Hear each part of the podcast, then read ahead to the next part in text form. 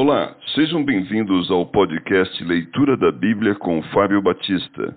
A minha oração é que Deus fale ao seu coração por meio da Bíblia Sagrada.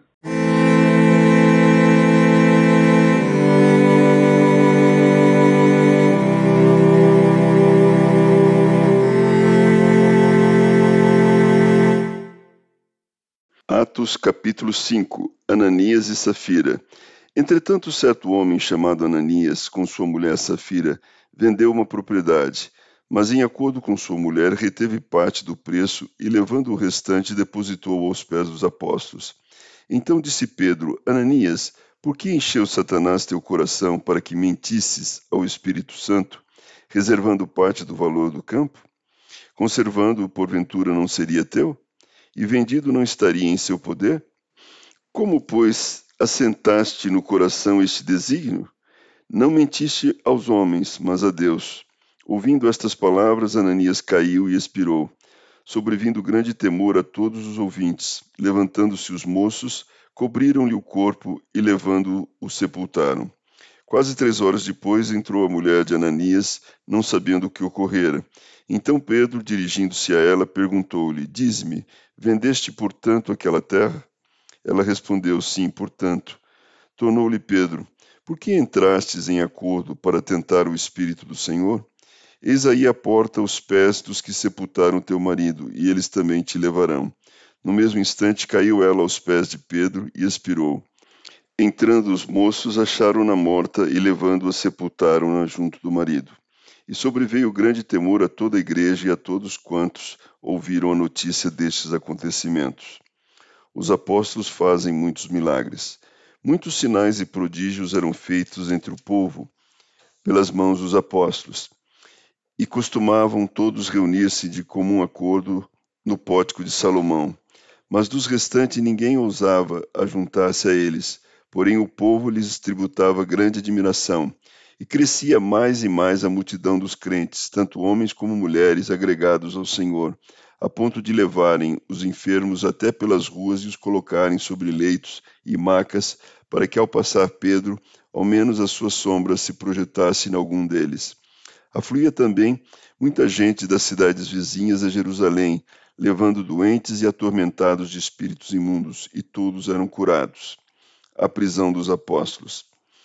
Levantando-se, porém, o sumo sacerdote e todos que estavam com ele, isto é, a seita dos saduceus, tomaram-se de inveja, prenderam os apóstolos e os recolheram à prisão pública. Mas de noite um anjo do Senhor abriu as portas do cárcere conduzindo-os para fora, lhes disse: Ide e apresentando-vos no templo, dizei ao povo todas as palavras desta vida. Tendo ouvido isto, logo ao romper do dia, entraram no templo e ensinavam. Chegando, porém, os sumos sacerdotes e os que com ele estavam, convocaram o e todo o senado dos filhos de Israel e mandaram buscá-los no cárcere. Mas os guardas indo não o acharam no cárcere.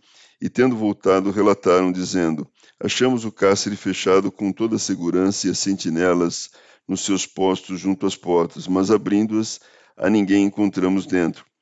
Quando o capitão do templo e os principais sacerdotes ouviram essas informações, ficaram perplexos a respeito deles e do que viria a ser isto. Neste ínterim, alguém chegou e lhes comunicou: Eis que os homens que recolheste no cárcere estão no templo ensinando o povo. Nisto, indo o capitão e os guardas, os trouxeram sem violência, porque temiam ser apedrejados pelo povo. Trouxeram-nos, apresentando-os ao sinédrio, e o sumo sacerdote interrogou-os, dizendo: Expressamente vos ordenamos que não ensinasseis nesse nome.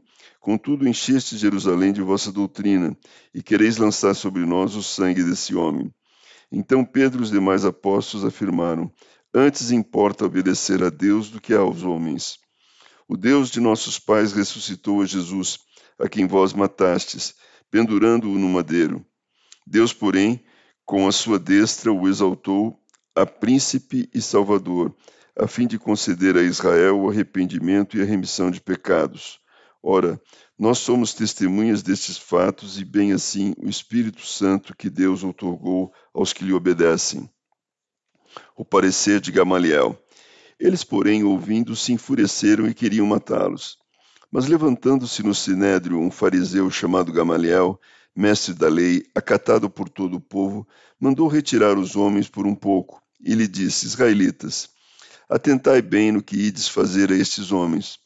Porque antes destes dias se levantou Teudas, insinuando ser ele alguma coisa, a qual se agregaram cerca de quatrocentos homens. Mas ele foi morto, e todos quantos lhe prestavam obediência se dispersaram e deram em nada.